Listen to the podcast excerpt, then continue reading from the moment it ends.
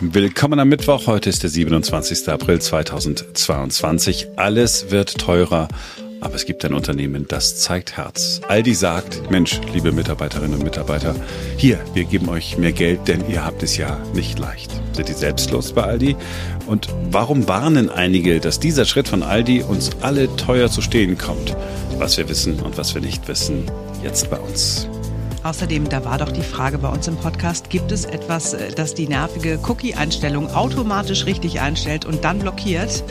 Und es haben sich nach dem gestrigen Podcast auch noch weitere Fragen ergeben, die auch unbedingt beantwortet werden müssen. Ich bin Simone Panteleit.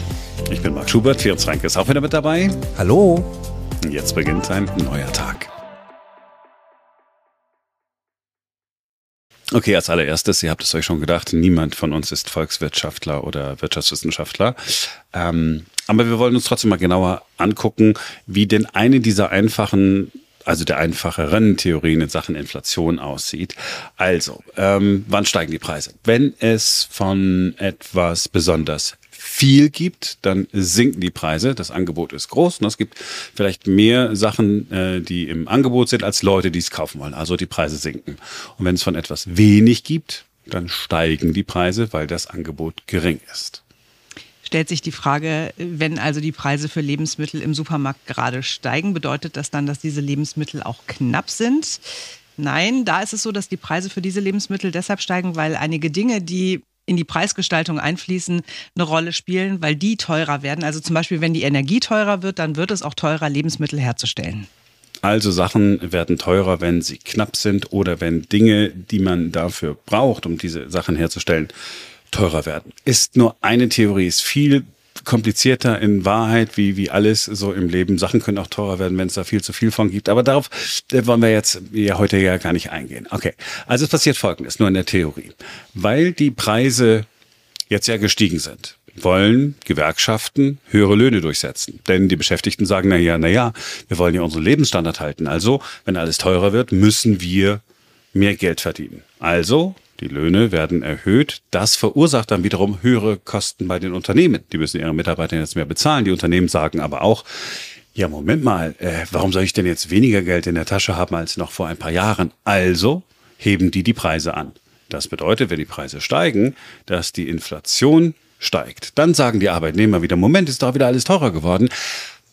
Lass uns doch mal über höhere Löhne diskutieren. Das schaukelt sich dann weiter und weiter. Und das nennt sich Lohnpreisspirale. Und damit sind wir bei Aldi. Aldi hat äh, Folgendes angekündigt. Man will den Mindestlohn für seine Beschäftigten in Deutschland erhöhen. Ab Juni gibt es statt 12,50 Euro mindestens 14 Euro pro Stunde. Aldi begründet das äh, mit einem Inflationsausgleich. Alles wird aktuell teurer und das spüren natürlich auch die Mitarbeiterinnen und Mitarbeiter. So lautet diese Meldung. Und glaubt irgendjemand von uns oder irgendjemand da draußen, der uns zuhört, dass Aldi das macht, weil da gute Menschen am Werk sind? Na, wahrscheinlich sind sie dringend auf der Suche nach Leuten und wollen die irgendwie zu sich locken. Also alle leiden doch unter Mitarbeitermangel und so wird es auch bei Aldi sein. Und dann, wenn sie gesagt haben, okay, was zieht die Leute am ehesten zu uns? Mehr Kohle, also machen wir das. Und dann kommen wir auch noch als die Guten rüber, weil wir sagen, proaktiv geben wir denen, obwohl wir es nicht müssten, mehr Geld. Da mhm. haben wir auch noch imagemäßig was davon. Darauf hätte ich jetzt auch tatsächlich getippt. Ich glaube nicht, dass ja. da nur gute Menschen sitzen. Genau so ist es. Und ich habe versucht äh, herauszufinden, na wie viele Stellen sind denn so frei bei Aldi? Und so generell. Ähm, ähm, Aldi, wir erinnern uns früher, hatten die noch nicht mal irgendjemand mit der Presse gesprochen hat. Die haben, glaube ich, noch nicht mal Zeitung gelesen da bei Aldi. Äh, keine Ahnung, ist nicht rauszukommen. Es gibt so Schätzungen, aber es, die Rede ist von mehreren Zehntausend Menschen, die im Einzelhandel fehlen. Ne? Und ähm, dann kann man natürlich mit, mit diesem Schritt dann jetzt sagen, ja, okay, äh, wir, wir geben jetzt mehr äh, Mindestlohn. Da habe ich mal geguckt, okay, was verdient man denn so im Einzelhandel? Und wenn man sich die Zahlen so anguckt, ach, ja, das ist eigentlich nur die wenigsten verdienen weniger als das, was Aldi jetzt als den nächsten äh, Mindestlohn angekündigt hat. Die meisten, die nach Tarifvertrag arbeiten, haben sowieso schon äh, mehr Geld. Also hm, ganz schwierig. So, aber jetzt kommen ja die Wirtschaftswissenschaftler, äh, einige, die sagen, ja, aber das ist jetzt genau das Problem. Im Spiegel ist das, äh, steht es heute auch, ne? Spiegel Online. Ähm, irgendwie, ja, schwierig, wenn, wenn Aldi jetzt äh, einfach mehr Geld bezahlt und die Löhne steigen, dann gibt es diese Lohnpreisspirale. Und jetzt die Frage, gibt es diese Lohnpreisspirale, die wir gerade beschrieben haben, denn wirklich? Oder gibt es die nicht? Und ich habe mir die Statistiken mal angeguckt Mhm. Ne? Also wie sind denn die Preise so seit 1990 gestiegen? Und welche äh, Inflationsrate ist äh, daraus geworden und wie haben sich die, die Löhne und Gehälter entwickelt? Und ganz ehrlich, es gab keine Lohnpreisspirale. Bisher. Ne? Es gab total, äh, zeitweise gab es ziemlich hohe äh, Lohnzuwächse, aber gleichzeitig hat man die ganze Zeit ja trotzdem diese niedrige Inflation weil halt eben doch noch mehr Faktoren äh, dazukommen. Jetzt ist die, natürlich die Frage, geht es, geht es jetzt so weiter? I don't know. Und wenn du die Experten fragst da draußen, dann sagen die ja, die einen sagen so, die, die anderen sagen was anderes. Und wir haben ja einen Lieblingsexperten, den wir immer fragen, äh, Lohnpreisspirale ist Ökonomie, also müssen wir jemanden fragen, der sich mit Ökonomie auskennt, im Idealfall einen Ökonomen, und das ist Dr. Daniel Stelter, hat ja den eigenen Podcast Beyond the Obvious. Und er hat in einem Gespräch mit uns weit vor der Ukraine-Krise und äh, weit vor der hohen Inflation, äh, die wir jetzt haben, den Zusammenhang schon einmal erklärt. Ja, es wird wahrscheinlich eine ziemlich hohe Inflation geben in der Zukunft. Denn wir haben zu wenig junge Leute. Das hier ist der Zusammenhang. Und der wichtige Faktor ist eigentlich Demografie. Weil wir haben eine alternde Gesellschaft, das wissen wir. Wir werden also ein Rückgang der Menschen, der Anzahl Menschen haben, die arbeitet, relativ zur Bevölkerung. Und damit kommt ein gewisser Druck auf, dass eben Löhne steigen werden. Also denke an Friseurleistungen zum Beispiel. Friseurdienstleistungen, andere Dienstleistungen werden weiter nachgefragt werden. Und das spricht dafür, dass nicht nur in Deutschland, sondern ganz Europa, dass da ein gewisser Lohndruck aufkommt. Was auch gut ist, höhere Löhne ist eigentlich im Prinzip ja positiv. Aber das wird sich auf die Preise durchschlagen, äh, durchschlagen. Und das spricht dann für steigende Preise. Der zweite Punkt ist, dass wir das ja nicht nur in Europa haben, sondern weltweit. Also China hat genau dasselbe, denselben Effekt, ein großes Land, aber viele Menschen werden dort eben aus dem Arbeitsmarkt ausscheiden. Und damit fällt eigentlich der entscheidende Faktor für die tiefe Inflationsraten der letzten Jahre und Jahrzehnte weg, das Arbeitskräfteangebot aus China. Und das spricht dafür, dass wir weltweit tendenziell höhere Preise bekommen. Muss das schlecht sein? Es kommt aus dem Standpunkt drauf an. Nehmen wir an, du bist Schuldner, du hast Schulden, dann freuen dich natürlich Inflation, weil du es natürlich in Zukunft leichter das Geld erwirtschaftest, um deine Schulden zu bezahlen. Umgekehrt, und das ist das große Problem in Deutschland, ist natürlich für die Sparer. Und wir haben ja in Deutschland ein Volk von Sparern. Wir sind sehr fleißig im Sparen, aber wir legen das Geld sehr schlecht an. Also Sparbuch, Bankkonto, Lebensversicherung, das sind alles geldnahe Sparformen wo wir ohnehin schon keine Zinsen bekommen zurzeit. Und wenn dann Inflation kommt, dann frisst das den Wert dieser Vermögen sehr schnell auf. Und deshalb ist es ein Problem. Und das letzte Problem dabei ist, die Inflation, wenn man sie erstmal hat, wird man sie sehr schwer wieder los. Und im Gegenteil, sobald man 5, 6 Prozent hat, kann die Inflationsrate noch weiter anziehen. Deshalb, weil dann die Menschen dem Geld nicht mehr vertrauen und das Geld schneller ausgeben. Und dann geht die Inflationsrate auch nochmal hoch. Das heißt, das ist ein ziemlich gefährliches Spiel, was da betrieben wird, auf Inflation zu setzen von Staaten und von Notenbanken, weil man kann sie danach unter Umständen nicht so leicht wieder unter Kontrolle bringen, wie man das möchte. Keine Hyperinflation, aber strukturelle höhere Inflationsraten wären dann denkbar. Also auch ohne Energiekrise und ohne Ukraine-Krieg, es sieht nicht so aus, als würde das Leben in Deutschland billiger werden. Und jetzt muss man mir angucken, wie viel zahlen wir eigentlich für die Lebensmittel. Ne? Es ist ja auch schon legendär, dass zum Beispiel Aldi und Lidl ja dafür gesorgt haben, zuerst bei uns in Deutschland und mittlerweile auch äh, in anderen Ländern in Europa, dass Lebensmittel nahezu immer billiger geworden sind, oder? Also jetzt kommt wieder die große Nummer, äh, was kostet der Liter Milch im Moment? Ist ja so diese berühmte Frage. Ihr, ihr wisst es wahrscheinlich auch nicht. Äh, es waren mal irgendwas mit 58 Cent oder 65 Cent. Wahrscheinlich sind es gerade sowas wie 80 Cent. Ja, weiß ich nicht. Ich, ich, weiß es tatsächlich auch nicht, weil bei uns mein Mann einkaufen geht. Ich kann dir keine aktuellen Milchpreise sagen. So, aber wir sind genau in, in diesen Dimensionen unterwegs. Und wenn man sich jetzt mal anguckt, wie viel, also nur, nur Europa, ja, da gibt es ja so die Statistiken, okay, die Menschen, äh, die Geld ausgeben im Monat, wie viel Prozent davon müssen die oder vielleicht kann man sagen, wollen die äh, für Lebensmittel aufwenden. Und das ist ganz interessant. Deutschland nach wie vor ganz weit unten. Also wir zahlen so roundabout, warte, wenn die Zahlen hier nicht so klein geschrieben werden, könnte ich sie besser sehen. Ah, 12 Prozent. Wie viel Prozent ja. zahlen wir im Vergleich zu, also Spitzenreiter ist Rumänien mit 26,4 Prozent Und äh, weit vor uns auch noch Litauen, Estland, Kroatien, Bulgarien, Lettland, Slowakei, Griechenland, Portugal, Ungarn, Polen, Tschechien, Italien, Slowenien, Spanien, Malta, Frankreich. Also sind alle noch vor uns, ist deutlich, deutlich teurer. Wir sind auf Platz vier. Ja. Also billiger ist es nur noch in Österreich, Irland und Luxemburg. Genau, immer natürlich ne, Kaufkraftvergleich und so, natürlich mhm. muss man das ja alles immer genau berechnen. Das heißt, insgesamt für Lebensmittel, also das, was wirklich wichtig ist, geben wir hier in Deutschland äh, vergleichsweise wenig aus. Warum äh, sind die Dinge bei uns dann trotzdem teurer? Naja, der Strom ist bei uns zum Beispiel so teuer wie äh, nirgendwo sonst auf der Welt. Und damit sind wir ja genau bei dem nächsten, bei dem nächsten Punkt. In Wahrheit ist Lebensmittel, selbst wenn die jetzt teurer geworden sind und selbst wenn die Lebensmittel jetzt noch teurer würden, weil all die jetzt dem einen oder anderen Mitarbeiter mehr Geld gibt. Uns geht es immer noch wirklich ziemlich gut, weil wir von unserem äh, Nettoeinkommen wenig für Lebensmittel äh, ausgeben müssen. Aber die Energiepreise, Strompreise so hoch wie nirgendwo sonst in Europa. Ja, und dann die Benzinpreise, haben wir ja auch schon drüber gesprochen heute, dann äh, bringt die Bundesregierung ja ihr Entlastungspaket auf den Weg. Ne, ich glaube, Benzin sollen 30 Prozent, äh, Quatsch, nicht 30 Prozent, wow. Das wäre ja großartig.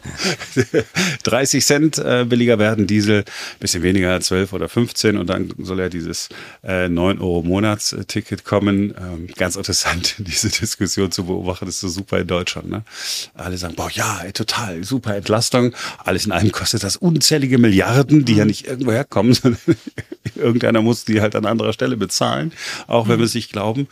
Und am allercoolsten ist, müssen wir uns in den nächsten Tagen echt unbedingt mal mit beschäftigen, wer alles für diesen 9 Euro Monatsticket gewarnt hat. Gewarnt. weißt du, was die große Warnung ist?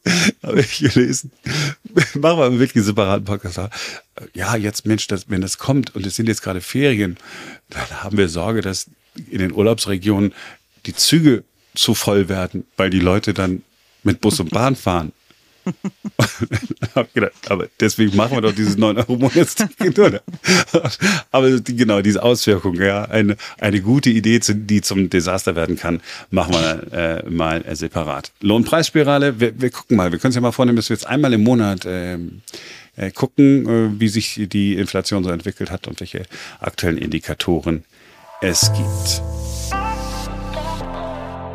Jetzt kommen wir zu dem Thema, das mich die ganze Zeit äh, ja schon umtreibt. Also seit wir aus der Urlaubspause zurück sind, ähm, Ferenc hat uns ja versprochen, dass er äh, ja quasi, quasi meine Probleme löst. Sozusagen, deine Cookie-Probleme. Was, was er eigentlich immer tut. Nein, meistens, meistens löst er die technischen Probleme anderer Leute. Ich bin ja relativ fit, Simone, äh, im Umgang mit Geräten, äh, die mit Strom betrieben werden. Was man nicht von jedem ja. Protagonisten in diesem Podcast sagen kann. I know that.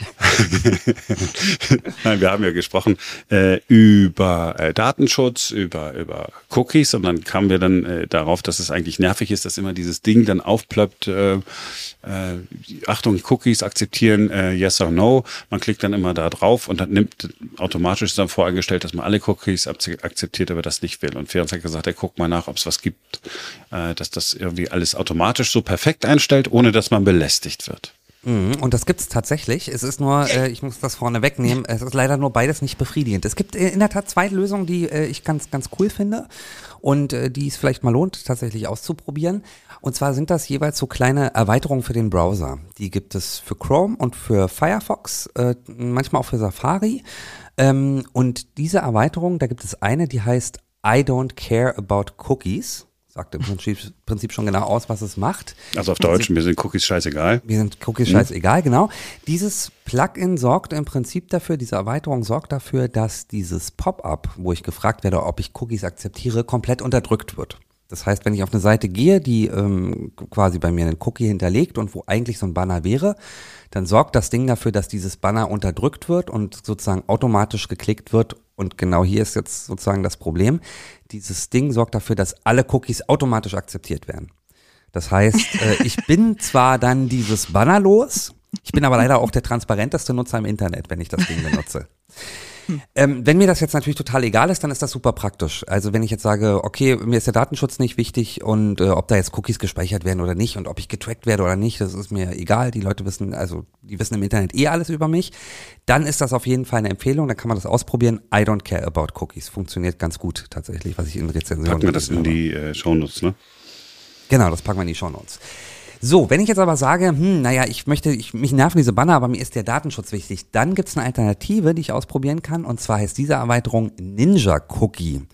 Kommt aus Frankreich, gibt's noch gar nicht so lange, ist so seit anderthalb Jahren in der Entwicklung, ist wohl auch noch nicht ganz perfekt. Aber bei Ninja Cookie kann ich in der Tat einstellen, soll das, äh, soll diese Erweiterung einfach alle, stur alle Cookies akzeptieren oder will ich zum Beispiel sagen, es sollen nur die essentiellen äh, Cookies akzeptiert werden? Und dann macht diese Erweiterung das sozusagen für mich automatisch. Ja, super. Das ist das, was ich wollte. Hat gute Bewertungen, wird ein bisschen kontrovers diskutiert im Internet, weil ich äh, diesem, dieser Browser-Erweiterung relativ viele Rechte in meinem Browser einräumen muss. Das heißt, ich brauche ein relativ großes Vertrauen in den Entwickler, der übrigens aus Frankreich kommt. Ähm, aber es funktioniert wohl relativ gut. Ach, einem Franzosen kann man doch, also wenn, wenn sagen, eine chinesische Firma, Russisch oder so, hätte ich jetzt gesagt, nee. Also, Aber Vertra Franzosen kann man vertrauen, meinst du? also meine Mutter würde jetzt fragen, also meine Mutter fragt immer, was kostet das? Und dann sagst du mal 1,50 Euro. Ja, aber nicht, dass die nachher und so, irgendwie sowas, okay, Haken hinter. und meine Mutter würde dann fragen, ja, und was machen die dann mit meinen Daten? Also was macht der, Fran der Franzose? Was könnte der jetzt damit machen? Ist das irgendwie Ja, der könnte, also zumindest könnte dieses Plugin sozusagen irgendwelche Dinge äh, in deinem Browser auslösen, theoretisch, weil es eben auf den Browser relativ umfassend zugreifen kann. Ob es das wirklich macht, wage ich stark zu bezweifeln. Auf jeden Fall gibt's Ninja Cookie äh, für Chrome, es gibt's für Firefox, für Safari, es gibt's sogar für den Microsoft Browser Edge und sogar, wer es ganz randgruppig mag, für den Opera Browser. Ich werde jetzt Ninja Cookie auf jeden Fall mal ausprobieren, tatsächlich ein paar Tage und mir mal anschauen, wie gut das wirklich funktioniert. das Ding will ich auch haben. Also das sind die beiden Alternativen. Beide packen wir äh, in die Shownotes. Ninja Cookies. Oh, sehr cool. Oh, Simone, guck mal, da musst, hast du viel, viel weniger zu klicken. Ach, dir was egal, ich hatte das gar nicht gestört, ne? Nicht so doll. Es gibt andere Probleme in meinem Leben, die größer sind. Ja. Ach, dann erzähl doch mal. äh, es tut hier nichts zur Sache. Ähm, was wir aber auf jeden Fall doch nochmal besprechen müssen heute auf Wunsch einiger Hörer dieses Podcasts. Ähm, wir müssen tatsächlich nochmal über Kapern sprechen. Denn äh, ich habe Feedback bekommen und es sind noch Fragen offen geblieben. Es sind zwei Fragen offen geblieben. Eine sogar von dir, Marc, die du gestern gestellt hast im Podcast, die ich nicht beantwortet habe. Und das müssen wir jetzt auf jeden Fall nachreichen. Okay, also ich fand, das war ein sehr, sehr langes Segment. Äh, Kapern. Es gibt keinen Podcast auf der Welt, leid. der so viel über Kapern gesprochen hat. Ja. Okay. Also Welche- du hast, du hast im Podcast gestern gefragt, ob Kapern Obst oder Gemüse sind. Ach so. Ist. Stimmt, ja. Ich wusste es nicht. Äh, Wir haben das äh, galant überspielt. So, jetzt habe ich es aber nochmal nachgelesen. Ähm, habt ihr einen Tipp? Was könnte es sein? Obst oder Gemüse? Es ist Kernobst. Ich würde sagen, es ist Gemüse. Okay, also die Kaper selbst, ja, wir haben ja zwei unterschiedliche Dinge. Wir haben ja die Kaper selbst. Wir erinnern uns an die äh, geschlossene Blütenknospe. Das ist die Kaper, die in die Soße kommt von den Königsberger Klopsen. Und wir haben diesen Kapernapfel. Genau, alles ausführlich zum Nachhören im Podcast von gestern und so weiter. Transkripte können in, in Buchform demnächst erworben werden. Also die, die Kapern, diese geschlossenen Blütenknospen, die sind weder noch, die sind weder Obst noch Gemüse, sondern äh, gelten als Gewürz. Hm? So, und der Kapernstrauch, der ja diese Kapernäpfel trägt, ähm, da dachte ich dann, okay, Kapernäpfel klingt irgendwie nach Obst, also Äpfel sind für mich Obst. Ähm, da habe ich dann gelesen, die gehören zum Fruchtgemüse. Ich dachte, okay, was ist denn aber Fruchtgemüse? Weil Frucht klingt für mich auch nach Obst. Also es ist jetzt Obstgemüse. Gott. Weiter recherchiert, habe herausgefunden, dass äh, als Fruchtgemüse Gemüsesorten bezeichnet werden, die aus den bestäubten Blüten einer Pflanze entstehen. Dazu äh, zählen zum Beispiel auch Auberginen, Tomaten, Paprika. Und demzufolge sind unsere Kapernäpfel ein Gemüse. Marc, ja? Verinnerliche es bitte.